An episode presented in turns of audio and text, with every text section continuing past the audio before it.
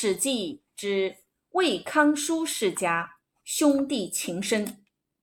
魏宣公十八年，魏宣公立箕子为继承人，为他聘了齐国的长女宣姜为妻。宣公听说未来的儿媳妇很漂亮，想据为己有，乃在齐河上筑上新台，借故遣开了儿子箕子到宋国去。然后派人去齐国把宣姜迎过来，做了自己的装饰，反叫箕子尊他为庶母。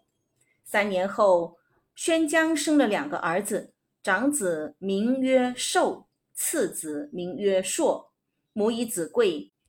此时，宣公却嫌多了一个发妻所生的箕子了。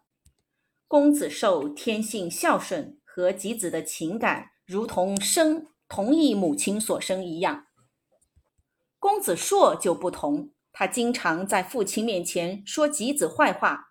因为公子寿和吉子关系很好，他竟连同胞兄弟公子寿都憎恨起来，又怂恿母亲宣姜告枕头状，说吉子想侮辱他，并说他怨恨父王宣公夺取了自己的妻子。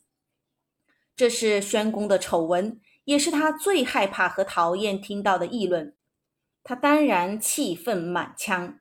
再加上宣公最听老婆话，按照宣姜的指示做事，设法借刀杀人，特派吉子到齐国去，授予一面白旗作为标志，又叫公子硕派人到关卡埋伏，见了白旗便下手，把吉子杀害。拔去眼中钉。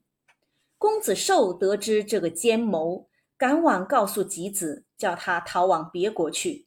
吉子不愿意离去，公子寿哭谏不成，待死向父亲施剑。他已下了必死的决心，于是转而请吉子赴宴。席间把吉子灌醉，自己穿上了吉子的衣服，给他留了张字条，拿了白旗就走。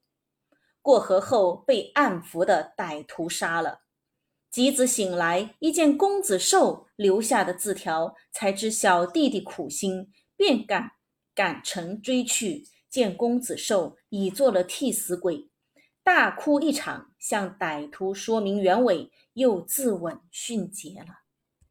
名师点拨，公子寿劝阻不成，便主动替哥哥去死。吉子见弟弟为自己而死，大哭之后自刎相陪。他们兄弟之间情义之重，更显出公子硕和宣公的冷酷无情。